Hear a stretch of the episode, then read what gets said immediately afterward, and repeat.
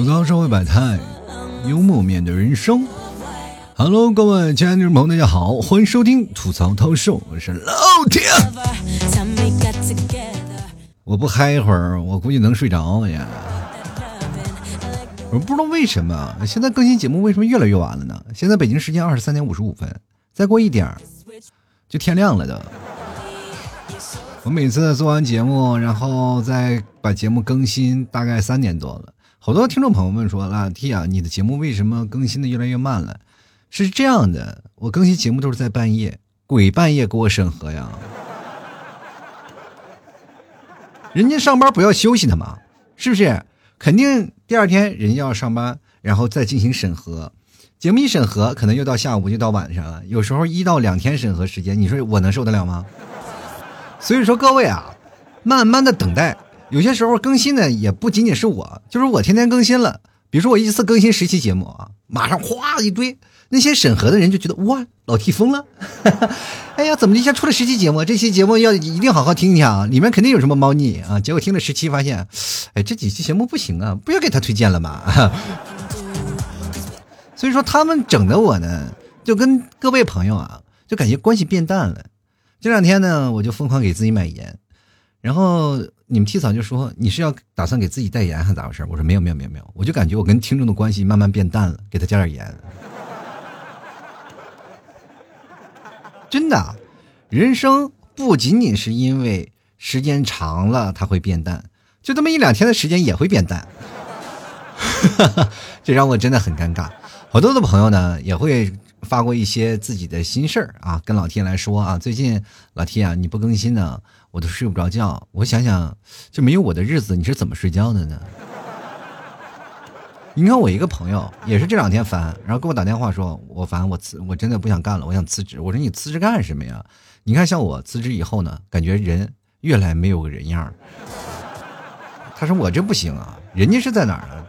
人都在 BAT 啊，那个公司大公司啊，你看人在阿里干过，在百度干过，现在又跑腾讯了。腾讯把他挖走了以后呢，然后他是在那里干。你说本来挖过去了，你就好好干吧，他就不愿意干。他说：“我说你到底有啥不想干？”他说：“这个保安这活干腻，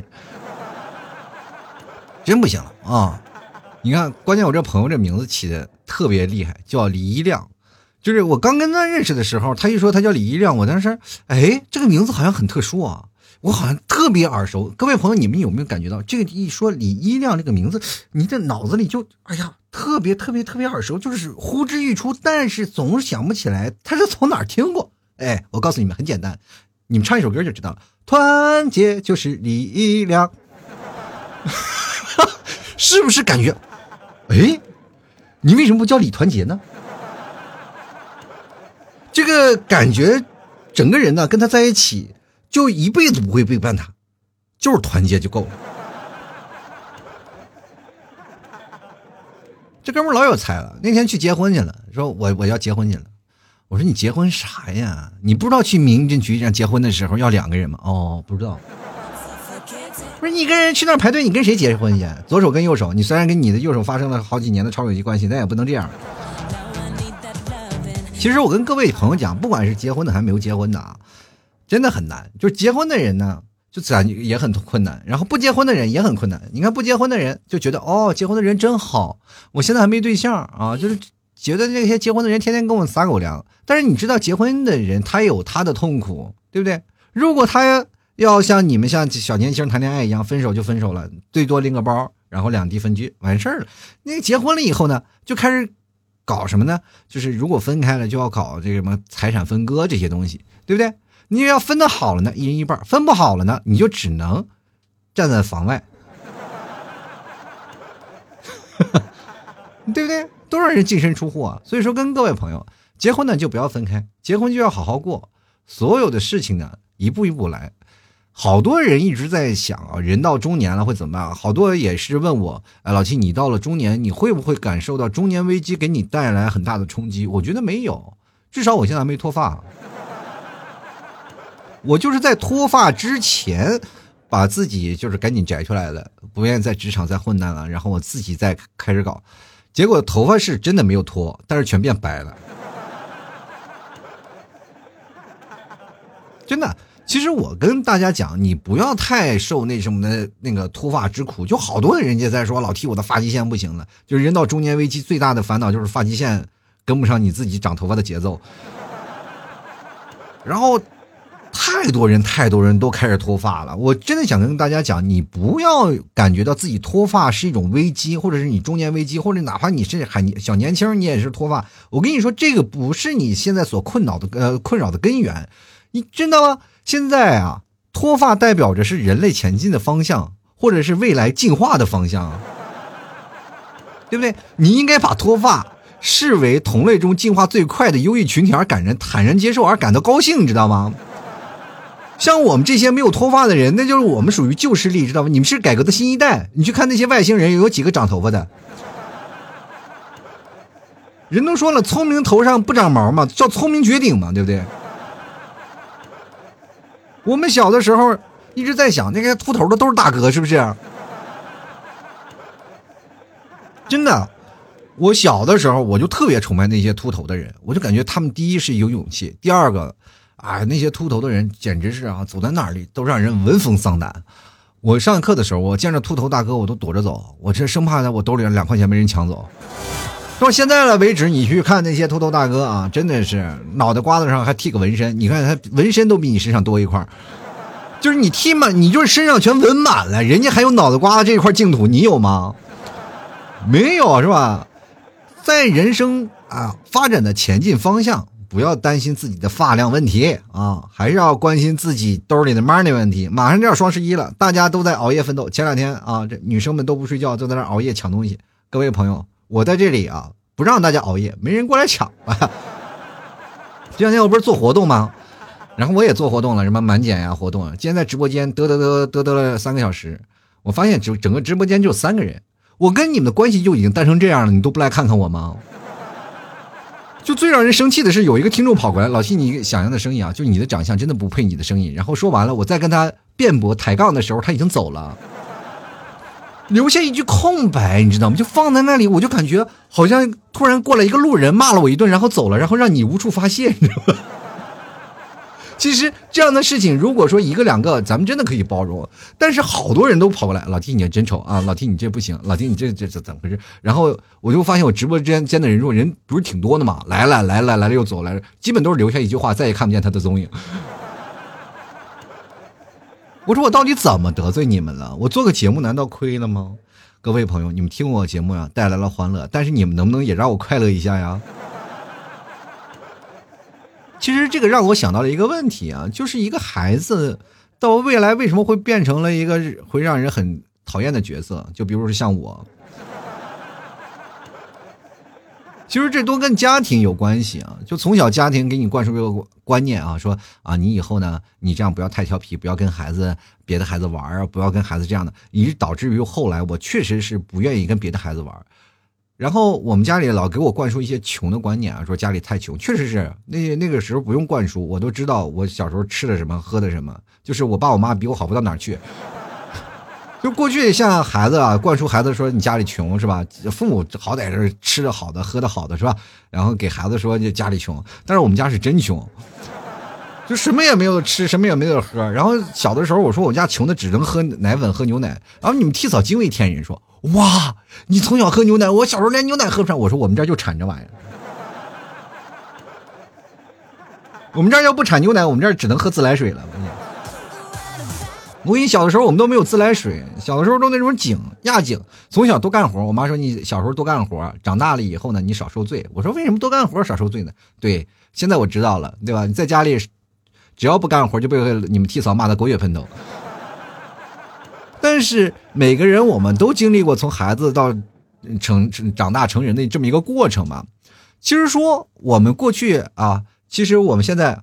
就像我们过去的孩子，我们开始养育自己的孩子嘛，开始给自己孩子铺路，然后开始研究这个孩子怎么回事。但是你会发现一个问题，就是我们小时候也会给孩子灌输不同的观念嘛。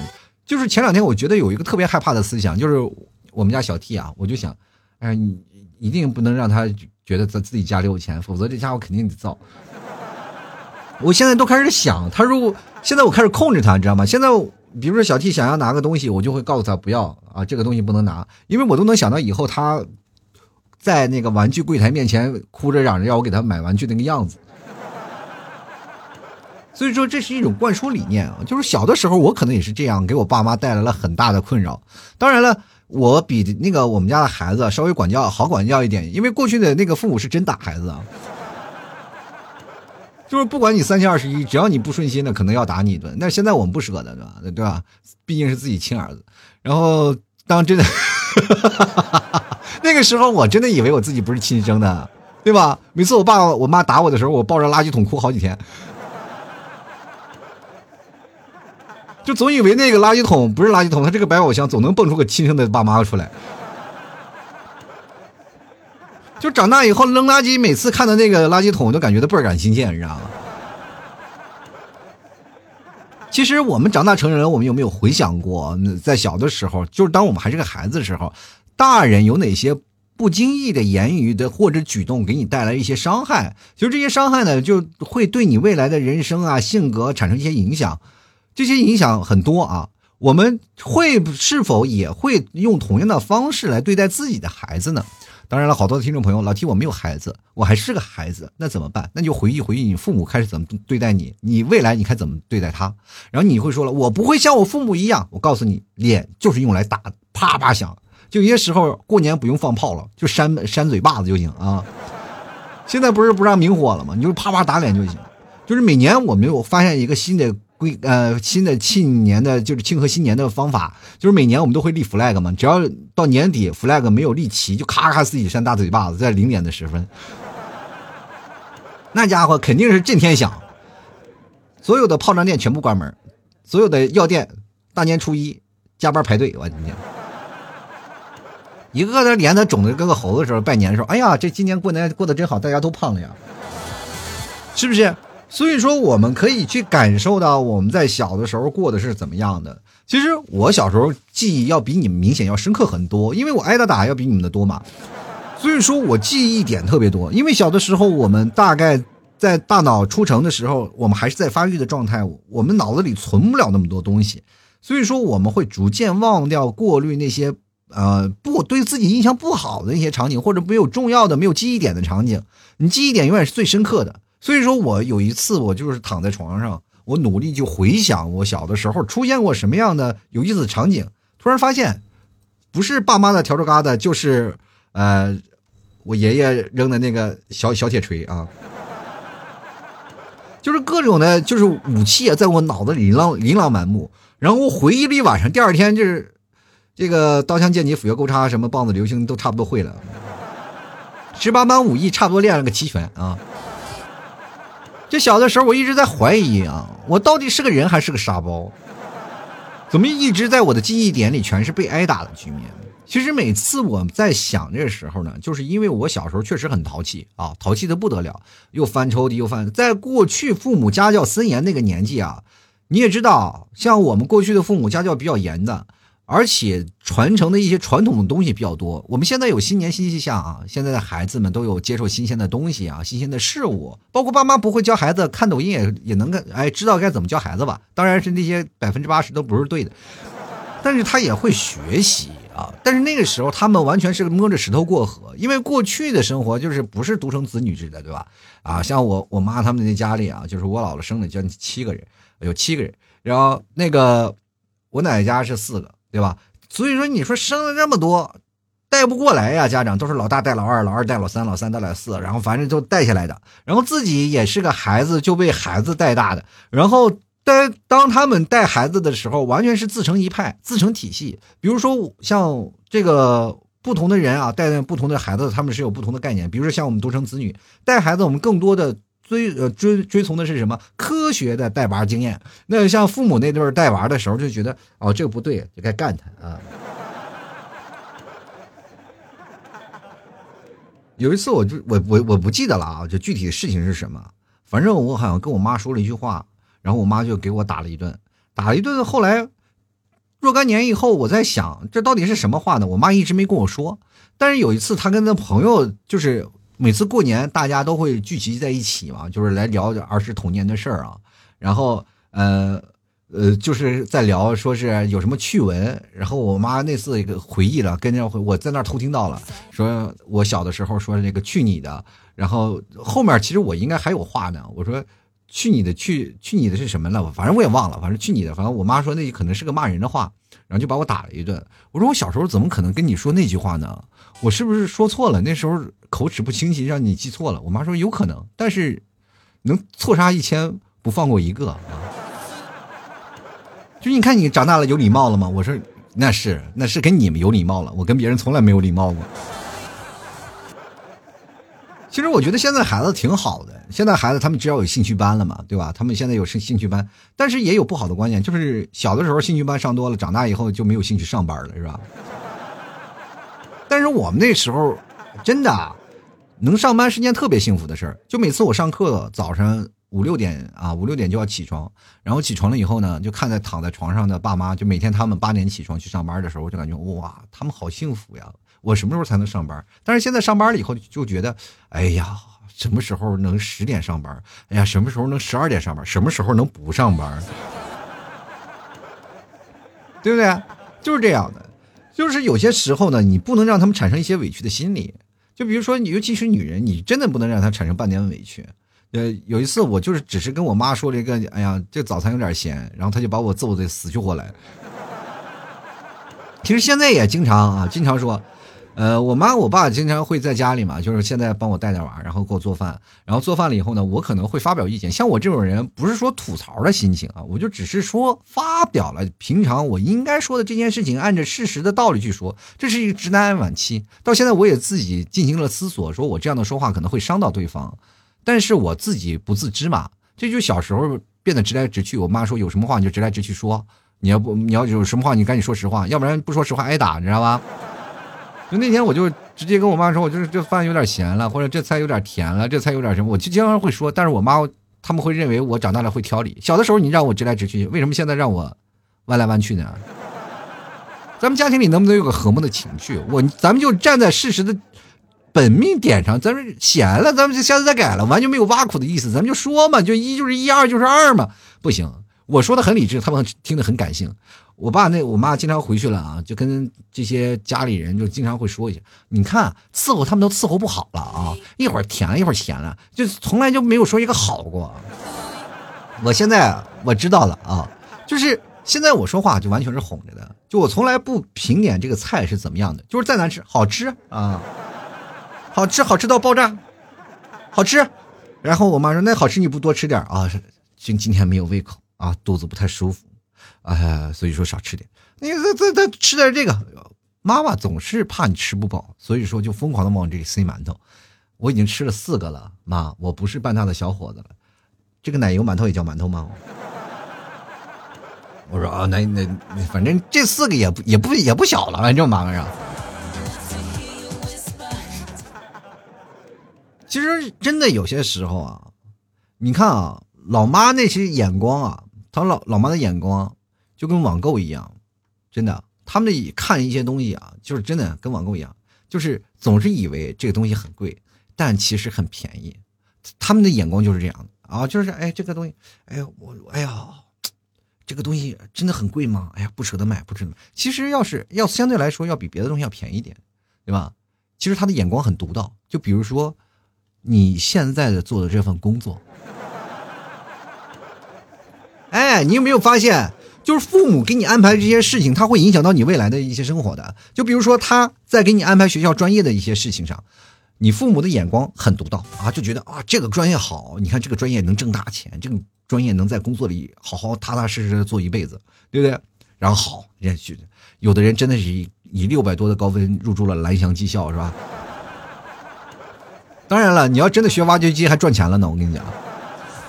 但是不一样，有好多的人，他们真的是被父母所影响。你们提早其实也是其中一员一员啊，啊，然后让父母给提供意见，然后他你们提早是一本线啊，学霸。对于我来说那是学霸，那是他的高分，我就永远是遥不可及啊，惊为天人。但是学了什么土木工程，啊，就是现在他的同学们都是遍布整个西安市啊，只要戴蓝帽子的，可能都是他的校友啊。但是，像你看我南方的一些朋友，他们的同学的关系就不太一样啊。比如说，这个是在公司老板，那个是在公司的那些东西，他们做的那个专业是不太一样的。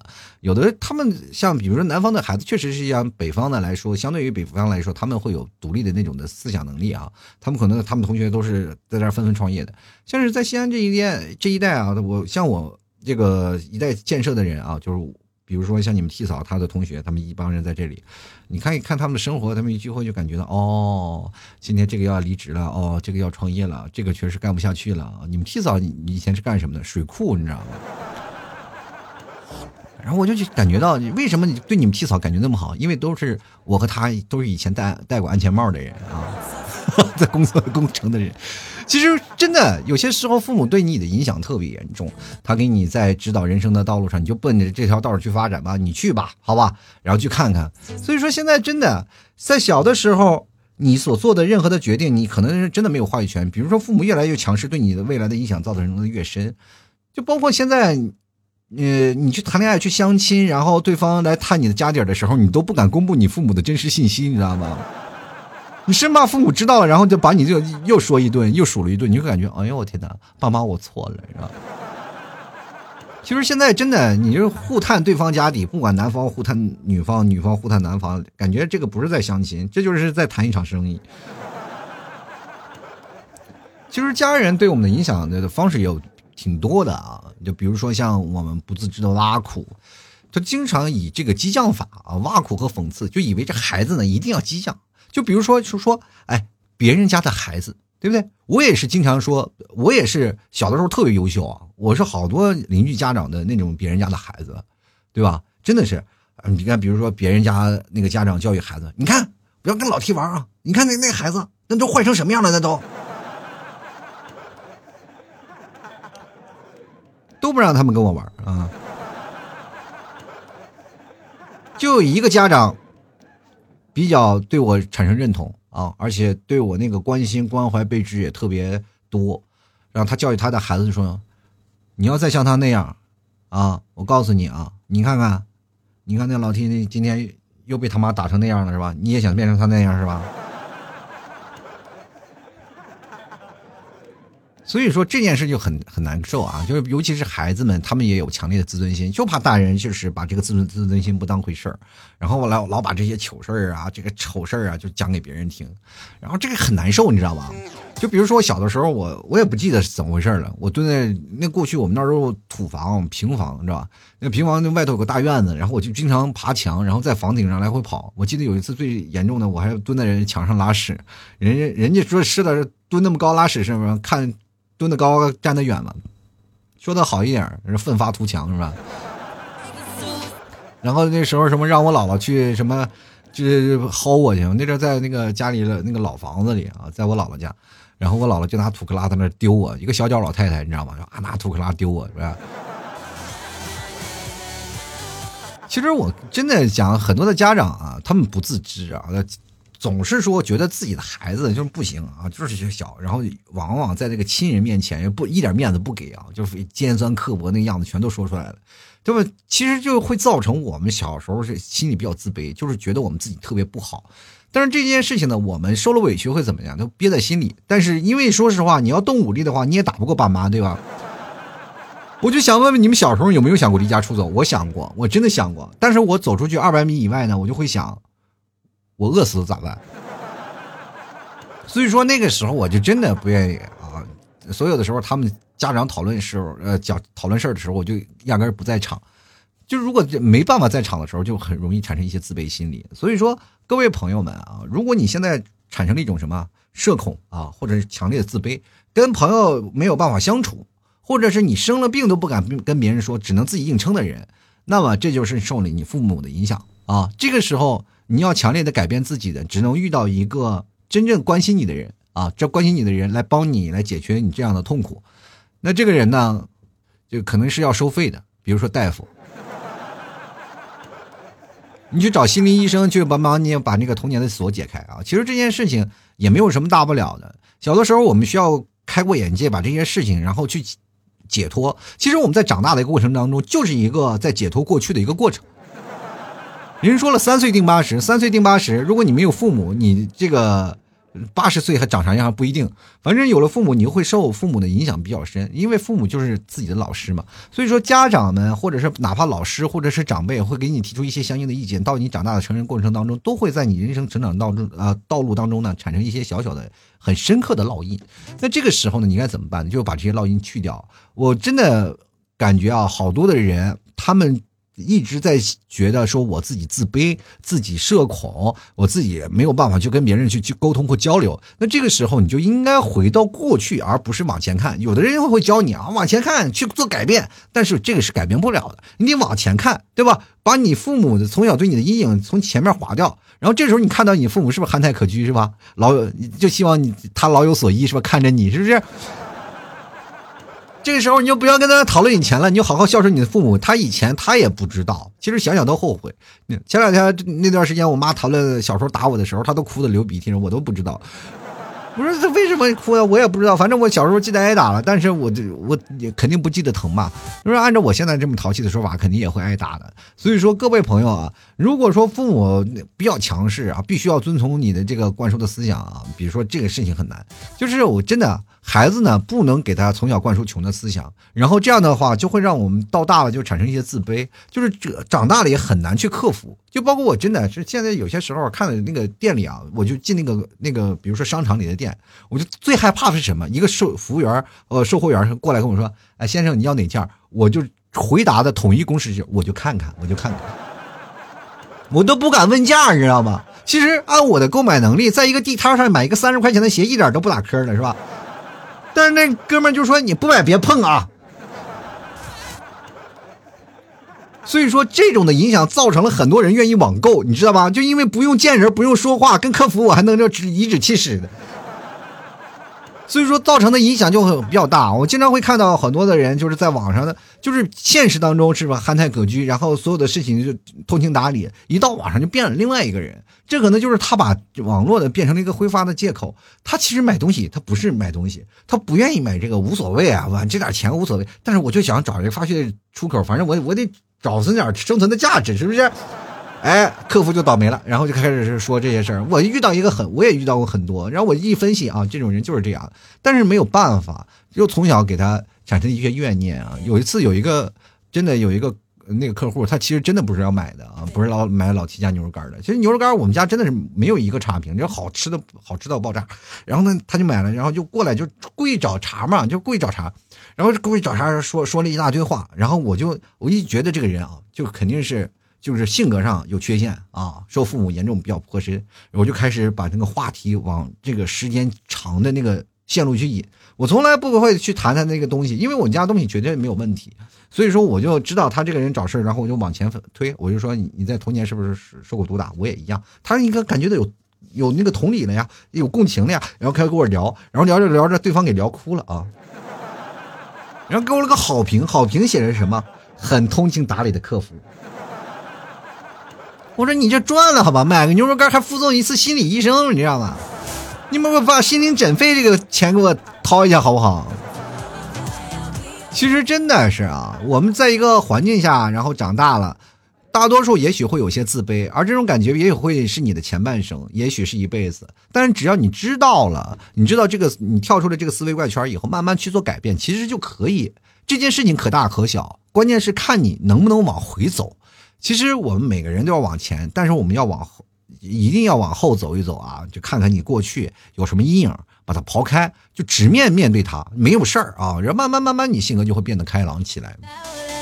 其实有些不公平的对待，像过去就是比如说兄弟俩也会产生一些问题。就是就是我有个最好的哥们儿，也是兄弟俩嘛，我跟他哥哥和弟弟关系都挺好。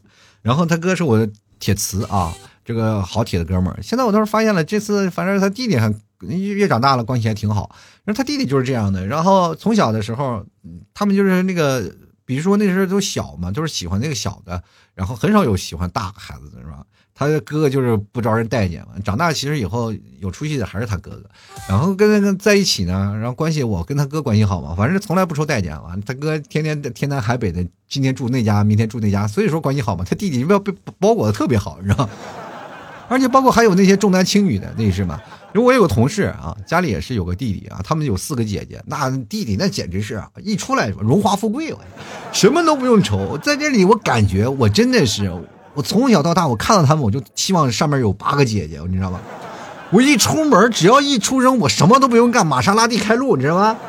哎呀，那感觉就是，每次一到相亲结婚，一到相亲的时候呢，那愁什么？人对方说：“哎，你你这个，你爸爸。”父母，你父母做什么工作的？不要，先先先不要说我父母，我有八个姐姐，妥了，妥了，是吧？是，要房有房，要车有车，啥都有了，是吧？所以说这个事情就是现过去的那思想，重男轻女思想还有啊，但是现在小了，就是你不管重不重重男生不是呃重男重男重不重女的，反正反正你反正就生这么一个了，现在反而是。改变了是吧？因为现在大家多数都是人喜欢女孩的，女孩是爸妈的小棉袄，多好。但是现在这个社会呢，风水轮流转啊，这个各位啊，老爷们们一个个都找不着对象，这就是目前我们老爷们社会地位的这个逐渐下降的这个根本原因，你知道吧？总感觉这里面好像是下了一盘大棋，你知道吗？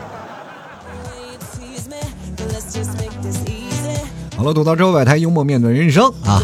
如果各位朋友喜欢老 T 节目，欢迎关注老 T 的微信公众号，还有老 T 的新浪微博。关注主播老 T 啊，搜索一下啊，就关注就可以了。同样可以加老 T 的私人微信，拼音的老 T 二零一二。关注一下老 T 朋友圈，每天晚上老 T 八点到十点都有直播，各位朋友可以来老 T 的直播间来看看。其实直播的间也不一定非要买东西，你过来跟老 T 来聊聊天，凑个人数就好了啊。啊，非常简单，进入老 T 的淘宝店铺啊，搜索吐槽脱口秀，然后进入店铺主页，你就能看一看到老 T 在直播的一个状态了。同样，各位朋友可以看看老 T 的朋友圈，然后朋友圈都会有公布，或者是你可以到新浪微博，等新浪微博。反正也是同步直播，所以说各位朋友喜欢的话，添加关注一下。喜欢的朋友别忘了关注一下啊！包括老 T 家最近的牛肉干，还有奶食饼。奶食就是饼，里面有都有什么奶豆腐啊、酸奶昔呀、啊芝士奶酪，还有我们奶皮子，非常好吃啊！而且现在做活动有券啊，就是你买拍下就立减五元。还有同样呢，我们现在牛肉干呢，加上我们的奶食饼，两个两个现在是做活动啊，做活动都是满减的，所以说各位朋友想买的话，可以赶紧来过来买。然后具体的满减的规则很简单啊，就是说买九十九啊减十，满一百九十九减二十，满两百九十九减五十。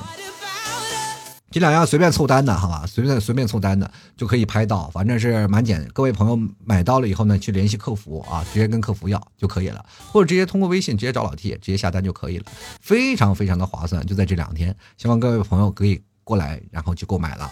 老 T 家牛肉干绝对是地道的草原牛肉，百分之百牛肉啊！为什么贵啊？它就是纯牛肉。我跟你讲，吃完了以后，这就是牛肉界的标杆，你吃完了就知道了。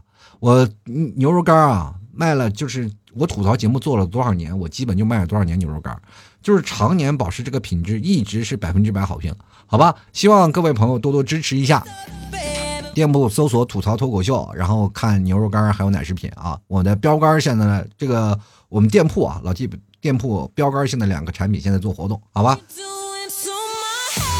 好了，接下来的时间呢，我们就来看看听众留言啊。听众留言都会说些什么？首先来关注第一位叫五月啊，他说读书的时候呢不让谈恋爱，现在让我立马结婚，一个人和鬼结呀？你可千万别这么说啊！和鬼结那个叫做什么？叫做冥婚啊！这世界上也不是没有。哎呀，你这事事情是不是说的你很可怕，晚上睡不着觉了啊？这件事情可千万别要咒自己啊！呃，好好的，好不好？然后这个结婚呢，这个事情也不要愁啊，只要你天生丽质难自弃啊，你只要吃啥都不腻，燃烧你的卡路里，多吃点牛肉干比啥都强啊。其实呢，人生呢，结婚找到另一半不难，关键是看你想不想改变，对不对？通过各种渠道啊，相亲也好，是网络也好啊，或者是现实见面的人也好，多给人留点余地，走到马路上没准都有人搭讪。关键是你让你心动瞬间的这个瞬间挺难，你一个人长期窝在家里，确实只能跟鬼结婚了。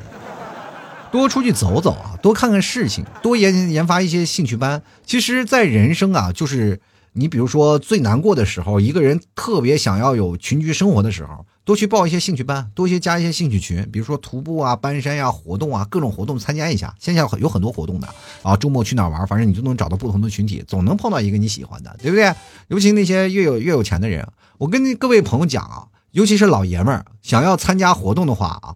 呃，我给大家讲一个特别真实的案例，比如说你买一个最破的车，啊，最破的车大概是花个一万到两万块钱，就是老款的，大概是几几年呀，零几年的车，反正你能开就行啊。这个反正你也别开，就买那种什么奔驰、宝马、迷你，反正女生比较开的多的车，然后加入车友会，你发现全是女生开的那种车啊。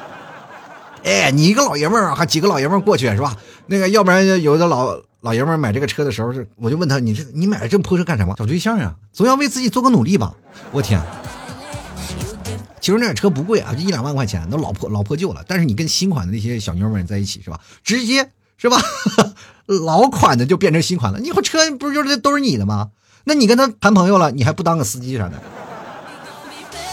又来一个花轮小哥哥啊，他说我家里啊。一直是一般，所以到现在呢，都会有一些自卑感。凭自己努力挣钱啊，现在最起码这看起来有还好，但是只有自己知道内心的自卑还是存在的。跟别人相处的时候呢，就没有那么强的自信。不过也在慢慢调整自己啊。这个东西啊，呃，确实是你得看啊，有些东西就是比上不足，不呃比上不足，比下有余。其实我打心眼里一直有很强烈的自卑感，但是自从我来了杭州以后，我就发现。有一种东西可以打破自己的自卑感，那就是不要脸。你多找一些老板做朋友，你就会发现其实没事儿的啊。你跟他们聊啊，就只不过就会发现有些话题聊不到一起。但是硬聊呀，老 T 有一个强烈的优势啊，就是能白话啊。就各种事儿，你不管是跟谁哪个老板聊啊，什么人就比如说说跟老板谈，对，你就跟老板谈，就跟他们聊聊。你就会发现你的人生就不一样了，因为那时候我做的工作就市场推广的工作，然后所以说我经常出差会见一些老板，所以说跟他们聊多了以后，就会发现一个业务员你跟老板能有啥聊的？那不就是不要脸吗？对吧？慢慢慢慢，你的自信心就培养起来了。其实人生的就重要就是一个体验的过程。我跟大家讲，你如果要是能够解放天性啊，抛开自己的自卑，你会发现你很强大啊。又来个 Miki 啊，他说小时候确实穷，但是长大以后就没有没有社恐了，嗯，只有更穷啊，就没有社恐，只有更穷。但当然了，穷的天不怕地不怕了，已经。人一过来抓啥？我这身上就有一裤衩，你该怎么办啊？人家俗话说光脚的不怕穿鞋的，那是，人家穿鞋的还怕你讹上他呢。你往那一站，我才看见来来碰瓷儿的哈。就来看看那个深情难在啊，他说眼界呢被限制的死死的，想出去闯荡的心也被关起来了。到最后呢，一个安安稳稳的差事，娶一个养得起的媳妇儿，老老实实一事无成的过一辈子。其实按照我这个想法啊，就是我目前走过来，闯荡了这么多年，我跟各位朋友讲，我是一个保持一个非常不安分的心，只要逃离家庭比什么都强。我真的是有这个想法啊，因为小时候确实被打太狠，一直有心理阴影。所以说呢，我就会一直逃离，一直在外漂泊，漂泊久了就跟撒娇的野马。以后突然发现啊，一个人的生活是真香啊！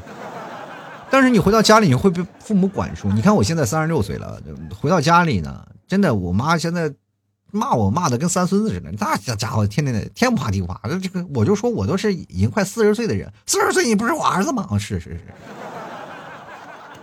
他还会骂你，还会说你，所以说这件事情你没办法。那我妈、我爸当时就是气不过了，就站起来说：“人家孩子这么大了，你说的是是？反正我和我爸一起在那面壁思过，反正。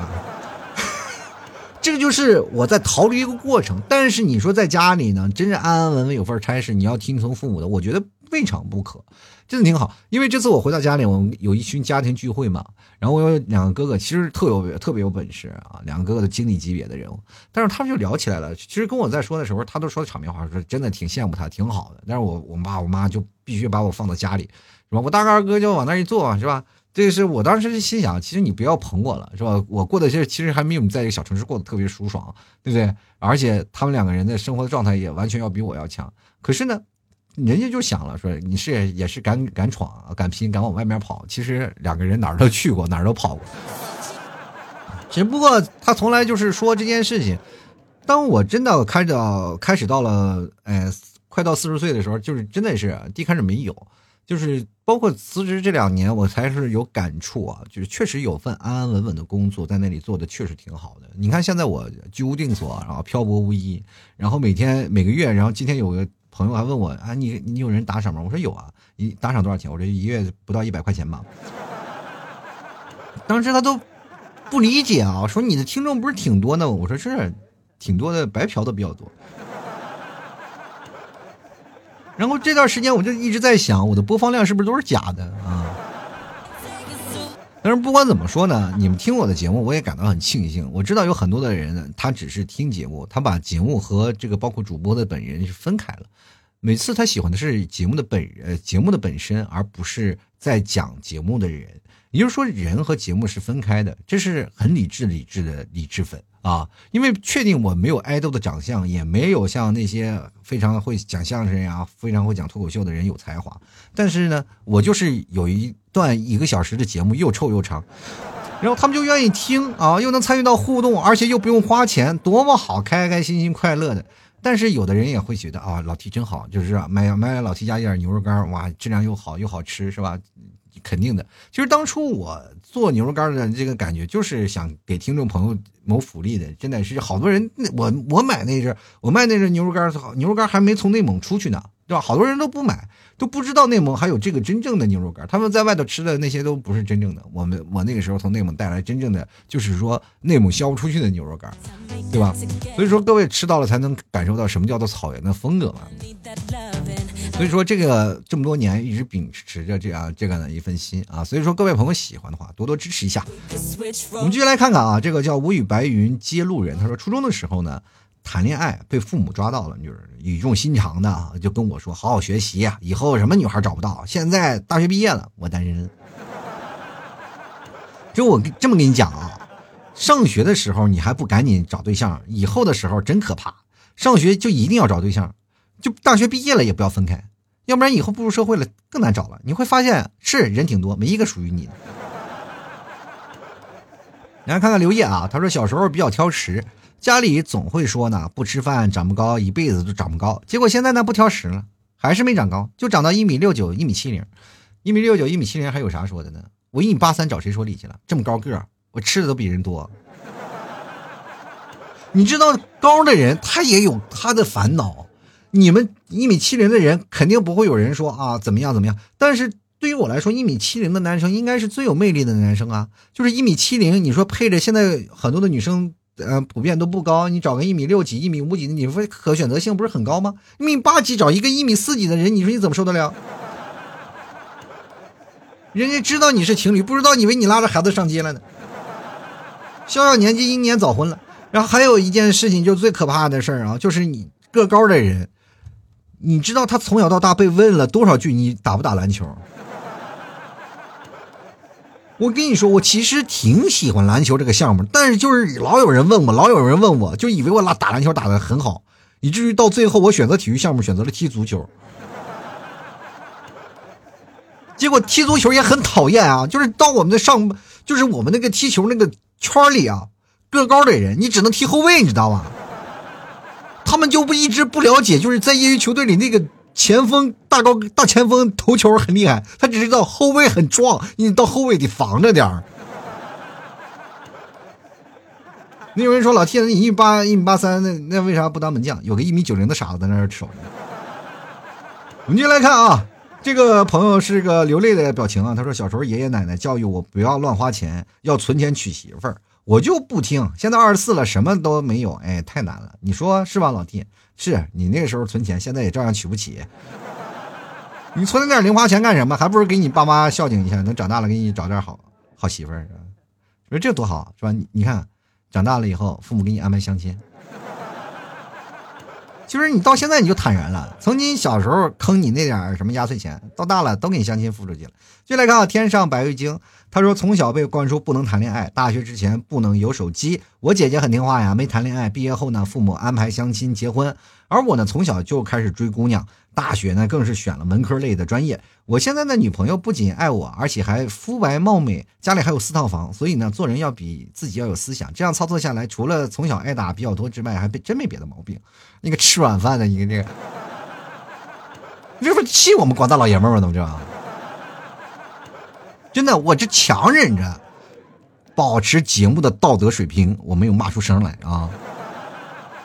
此时我的心理活动啊，其实也很平静，毕竟我已经过来人了。但是只是希望你能长久下去啊，好好的，好好的对你的女朋友，这是你现在的讨论的资本。我希望未来你跟你一起跳广场舞老太太们，你在跟她吹牛逼的时候也说，就我老婆就是跟她一辈子了，这样，对吧？所以说现在一切都免谈。继续来看啊，九月啊，他说我的影响呢有点残酷的，因为啊当时有些问题呢，我爸爸的这个这辈子呢谨言慎行，说话小心翼翼，我也受家庭的影响，不轻易的和别人产生矛盾。好多事情呢都退让和隐忍，对朋友呢是这样，对伴侣也是这样，换来的是身边人对我的为人的赞许，可是心里呢还是不认同自己的做法呀。其实确实是这样的啊，现在在这个社会呢，人都说了啊，退一步海阔天空啊，退一步海阔天空。其实现在是退一步得寸进尺，真的是我跟大家讲啊。你不管在什么的时候，你说在职场的时候，你说我退一步吧，然后对方就觉得你好欺负，就一直进步步紧逼。真的，你要时刻的学会要对抗啊，时刻要对抗。就是我现在给你们替嫂的生活，就是我不能退任何半步啊。所以说，我和你替嫂每天生活讨论的内容就剑拔弩张啊，现在互相洗脑。现在就是产生一种什么问题呢？我一开始我一直想，我现以我这种口才，我洗脑的能力，你们替嫂按理说已经被我洗的差不多了呀。然后我就发现你们替嫂每天晚上在。恶补就是一些网络上短视频给你们替嫂洗脑，然后我给你们替嫂洗脑，然后产现在产生了一个很微妙的平衡，啊，这点平衡也很微妙，这个我也很难打破。所以说现在目前来说，我也我也现在努力的增加一些什么自己的基础知识啊，再加上自己本身做到的一些问题，但是就是坚决不后退啊，坚决不后退，守住自己的领土啊啊，真的你不守住不守不住自己的领土，没准过两天就是分出去住去了。又来个一个小带土啊！他说：“T 哥呀，小时候老师说将来会成为社会的呃，说会成为社会的累赘，结果真被老师说中了。我怀疑老师是有那个预卜先知的能力。就像 T 哥没有 T 嫂，可现在还 还这个还在草原放羊呢。我跟你讲啊，是不是？就是在你没遇到 T 嫂之前，我已经来杭州了。就多少年前我已经离开草原了，好多年了。就是那段时间，你们说老 T 在内蒙没有？”我就很早很早小的时候，大概懂事的时候，就差不多离家背景，比如说北京了。那我其实大半个中国我都溜过了，什么上海、北京、深圳、广州啊，这这一半半部啊，这个半部都去了。什么天津啊，是吧？包括了现在来的杭州，其实这些城市我都是一路是跑过来的，最后在杭州扎的扎的根。呃，深圳待的比较久，待了三年；上海待了两年，北京待了两年。所以说这些每个地方，就是广州可能待的时间不长，但是经常去啊。所以说，这个好多地方我都是这样一路跑过来的。你看，跑了这么多年，这将近在外面就飘了十几年的经历，然后才落户落地杭州，待了有八九年。这个跟草原放不放羊没有什么关系，遇遇不遇见你们替嫂也没有关系，明白吗？关键是决定的是自己的问题，好吧？再说你是社会的累赘，这社会累赘又不止你一个人，都说了嘛，都拖社会。社会那个什么，就是社会那个工资的后腿嘛，就是说你是不是拖了这个杭州的工资的后腿？我不只是拖了后腿，我现在都变成火腿了，都干了。进来看小不相公啊，他说父母一直灌输他们老思想，可是现在呢我呢油盐不进啊，你别说油盐不进，那咱就吃斋念饭啊，啊？咱不是不能念佛，咱念饭啊，就是反正咱这些东西咱吃素，我管你油盐不进的，我就干吃大馒头也行。前两天那个。我也跟我的父母来讨论那些，就是带娃的这经验。我父母也是有他们的老思想，现但是他们还好，现在有点。管用的一些事情呢，就是我会经常转发一些小视频给他们看，他们会觉得很认真的在看，因为你跟他说没有用，小视频他们很信啊，因为老一辈的人他们还没有什么官媒私媒的这个概念啊，他们就是对这官媒非常信，只要是网上说的什么他就相信，他就认为这是一个媒体，他们会谨思慎行所发出来的东西，其实这些东西都好多都是博眼球的啊，你父母都是很相信，所以说每次在面对父母这个问题，最早以前我不是跟你们讲过吗？我怎么样对待自己父母的问题？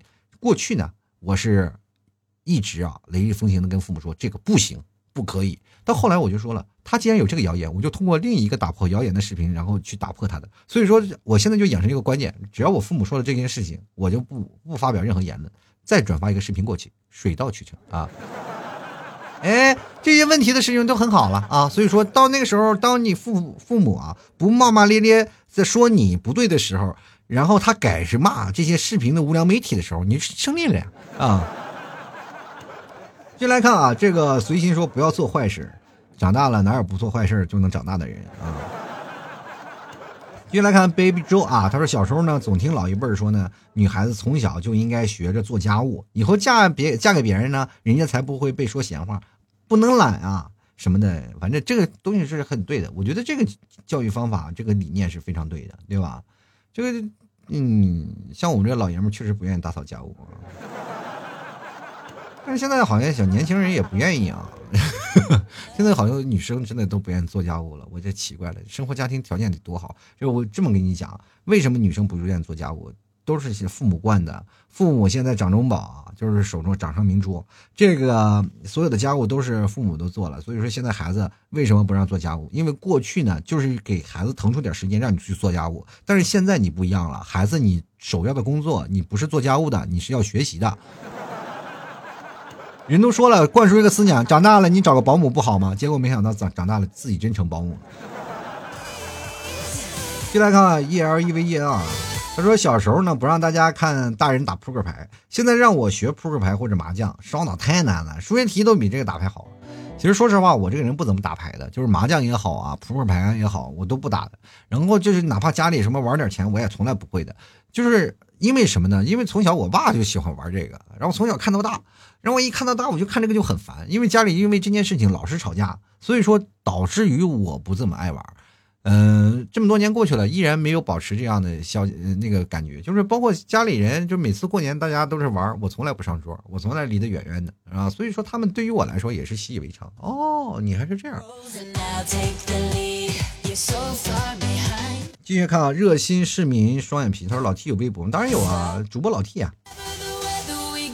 进来看满目山河，他说长大后才知道原来我是富二代，太难了。长大了以后你才是富二，那你怎么没有买牛肉干？你是假的吧？你这是。就来看泡沫之下，他说老 T 啊，我没有过这样的思想，因为我没有这样思想的父母啊。那其实有些长辈儿，包括老师啊，或者是你的哥哥姐姐，也可能会影响到你。就是长辈们他们会给你带更多的想法，呃，主要是看你啊。你现在这个年纪呢，其实有自己的这样想法也挺好的。对吧？有自己独立自主的意识，但是就会产生一些人生的一些迷茫。就是在未来的路程当中，有人给你指条路，你至少知道这条路可能是错的啊。但没人给指条路，你就知道哪往哪条走哪个方向走都不行啊。所以说，凡事都有利有弊吧。我们就来看啊，L O R E N Z O，他说了啊，这个自卑啊，第一是自卑，第二是没有主见，第三是容易多幻想，第四呢是遇到比自己穿着漂亮或者优秀的会尴尬怯场。第五呢是喜欢没有人的地方待着，第六是发呆，第七呢是敢想却不敢做，第八遇到家境好的喜欢自己的会直接聊死或者疏远，九拖延懒惰啊。你父母到底给你造成什么样的印象，让你有了这这几九条啊？我天哪！我你也真是太难了吧？这是活的，这是碰见漂亮的，其实我感觉。所有的问题就会有些自卑，包括你所有的东西都是一些自卑的表现，包括幻想、主见呀，呃，喜欢找没地方人。你看没人地方待着，不就是社恐吗？然后敢想不敢做，也是有些，反正就是种种原因。你为什么拖沓？就是因为有些社恐，有些自卑。你要突破这些自卑的心理，很简单，就努力啊，赚钱，让自己成为一个很强大的人啊。要不然忘掉过去啊，这些事情就是不是你想象的那么难。就是我们真的回到过去，然后慢慢一步一步把那个阴影一步步抛开，需要有个人帮你去开导，需要有一个人跟你在一起面对这些事情。只不过你还没有遇到他，慢慢的你就会有发现有这个人出现，他会帮你走出这些阴霾。继续来看看啊，这个仙女爸爸就说了啊，这是老作精啊，他说了，老人呢过生日呢挨个送贺词。说晚了呢，就被前面的说了。家庭的聚餐的孩子们必须要表演节目，半天不演，我妈就在桌子底下掐我大腿根儿。所以呢，我不喜欢有长辈儿的局啊。哎，尤其是小作精，小时候要没有你妈妈这样的打你，你长大能艺考成功吗？哎，每个表演的人，爱表演的，他都有一段过去不堪回首的经历啊。像我那时候过年，也是家庭长辈让什么表演什么才艺呀，也是要逼着啊。不逼着不行，那时候我表演才艺，我就直接咔嚓跪那儿给磕个头，啊，直接说段贺词结束，这个旁边的小朋友他们是表演不了的。到后来呢，其实演变成了大家是让表演节目呢，我会唱一首歌啊，会唱一些流行的歌曲呀，啊，给大家唱一个。虽然说五音不全嘛，但是还是唱了。好，到后来你会慢慢变得越来越胆大。其实有一次长辈的局，我呃有很多，包括爷爷奶奶呀，还有什么那个那时候我奶奶还没有过世，然后一家人都聚在一起，我我我爸我妈传的局，反正家里一大家子人，然后传了局了以后呢，我开始给。两个嗯一大家子，然后发一段贺词，然后讲了一些话，然后大家都觉得哦，这讲话挺有水平的，挺好的。其实也没事儿，就是你对付那些老人家说点场面话，然后都他们觉得很很很开心，很开心。就来看看啊，遇见啊，他说从我出来创业买的第一部车起，家里人跟身边的朋友呢都让我买什么外系的车。一一年呢，老爸开丰田霸道，我买的是国产车，很多人就开始喷我傻子。到现在呢，我还是开着新提的国产红旗，我不后悔。往年不敢说，现在中国自主品牌这是不同过去了。哇，买新买的红旗，我也买呀，我也想呀，但是只能看看，什么时候借我开开呀？哇，哎呀，这个遇见的朋友啊。这个努力努力再努力，这个什么时候来个牛肉干尝尝呀？反正不管怎么说呢，我觉得这个支持自主啊，国产的品牌是真的很好，而且那个红旗是真的很漂亮、很霸道。说实话，我也现在我就是我想，如果挣钱了，我也要买辆红旗。咱俩想法是一样的啊，支持国有品牌呀啊，就是现在国外的品牌你放在这儿放两年，不是还是一样，就是贬值的一样一塌糊涂。你这。红旗多霸气啊，对不对？嗯，着急有个阅兵仪式，我们还能看见他，哎，对不对？太出名了。然后想想现在好多的那个修理铺，他们都有那种老红旗，知道吧？老的红旗，然后在那里做镇店之宝。现在其实红旗设计的也是很高大上啊，很霸气。那天我真的是看到了那个 H 九吧，还是 H 七，我忘了，还是还忘忘就反正那个车很霸气，从我面前歘过去了。你听见了吗？歘过去了，是吧？它不是那种的，像那有一些车开的很快的，嗖过去了是吧？那这唰就过去了，我的天！音效自带音效啊，不一样啊，那个眼光跟你嗯就扭过去了，然后你就没扒出来啊，差点把前面车给怼了，是吧？真的挺好啊。其实我觉得这代人呢，我们确实受父母影响。刚刚看到很多的听众朋友也是发表自己意见啊，就是说包括他小的时候一些事儿，呃，包括现在对自己影响。其实我觉得目前我们要做到的，其实我们没有办法改变自己的父母，毕竟我们已经过来了。但是对待我们未来的下一代的问题，我们可能会有更好的想法去去做改变嘛。比如说，我们要公平的对待孩子，遇到问题的时候，我们第一个事情就是先搞清楚事情的由来。啊，也不要自己妄加这么多年做判断，因为我们不一样，我们要站在孩子的思思维模式去思考问题，因为我们不是大人啊，因为我们是孩子，我们是有大人的思维去分析对错，他们不是，他们只是哪个好哪个坏啊，所以说你要站在他们的角度去分析东西，你才会站在同一个起跑线上，给孩子设身处地、设身处地的去考虑一些问题，关键是还有我们要考虑到孩子的一些想法。啊，关键是要言而有信。比如说，我们要答应孩子要送一些东西，然后就一定要送，不要像我们的爸妈一样扣了我们压岁钱到现在没还。而且千万不要有什么孩子还小，他还不懂。其实孩子都懂。我们小的时候受那个自卑心理，我们为什么到现在还能记得？其实我们那时候懂，但是我们不敢还嘴。父母的霸权主义太厉害了。然后更重要的是陪伴嘛。现在我们知道生活都挺困难的，大家也都忙，所以说不管有多忙，也要有时间去陪伴自己的家庭，也陪伴自己的孩子。这些时间不能少。然后周末的时候给孩子多一点亲子的时间，让家庭更加紧密一点，我觉得是挺好的。我们对待下一代，就是比如说上一代的坑，我们这一代要去填。我们这一代不仅要背负这个社会改革的正好的这个中流的砥柱这个作用，我们还要。做到承上启下是吧？你看上面四个老人，下面四个孩子是吧？我们要做到承上启下这个作用，其实也是挺难的。但是我觉得我们这代人都挺棒的，对不对？当然不包括零零后啊，零零后你们是下一代的人啊。